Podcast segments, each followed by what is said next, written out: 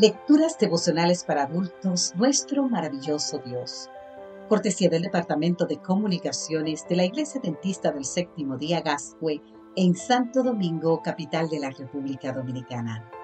En la voz de Sarat Arias. Hoy, 14 de julio, la pregunta que Eva no hizo. Génesis capítulo 3, los versículos 1 al 3 nos dicen, la serpiente le preguntó a la mujer, ¿Es verdad que Dios le dijo que no comieran de ningún árbol del jardín? Podemos comer del fruto de todos los árboles, respondió la mujer.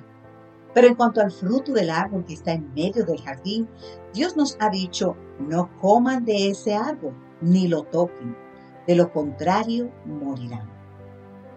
Dios le había dicho a Adán, si comes del árbol del conocimiento del bien y del mal, ciertamente morirás.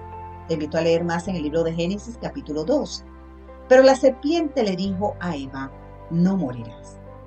Ahora bien, ¿cuál era el problema de fondo en esta contradicción de señales que la serpiente presentó a Eva?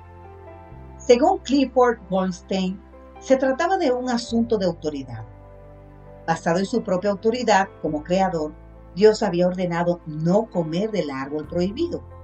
La serpiente lo contradijo dando a entender muy sutilmente que la orden de Dios era egoísta, lo cual se demostraba por el hecho de no querer compartir su conocimiento del bien y del mal.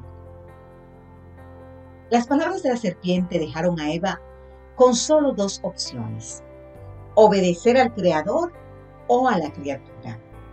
Lo que Eva nunca preguntó a la serpiente era, ¿con qué autoridad hablas tú?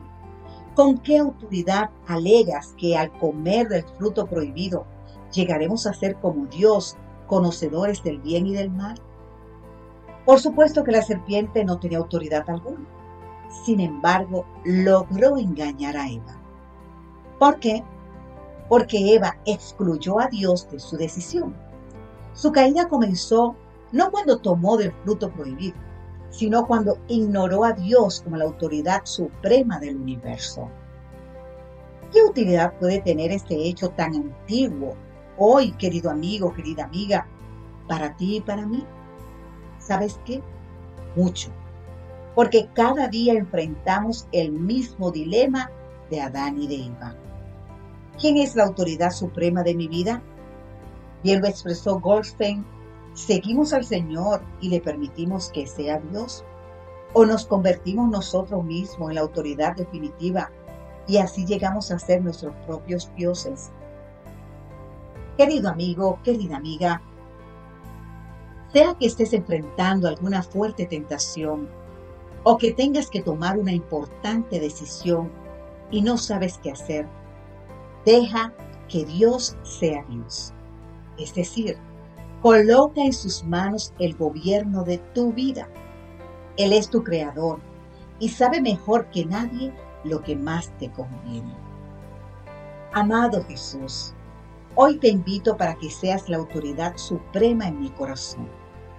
Quiero que seas no solo mi Salvador, sino también mi Señor.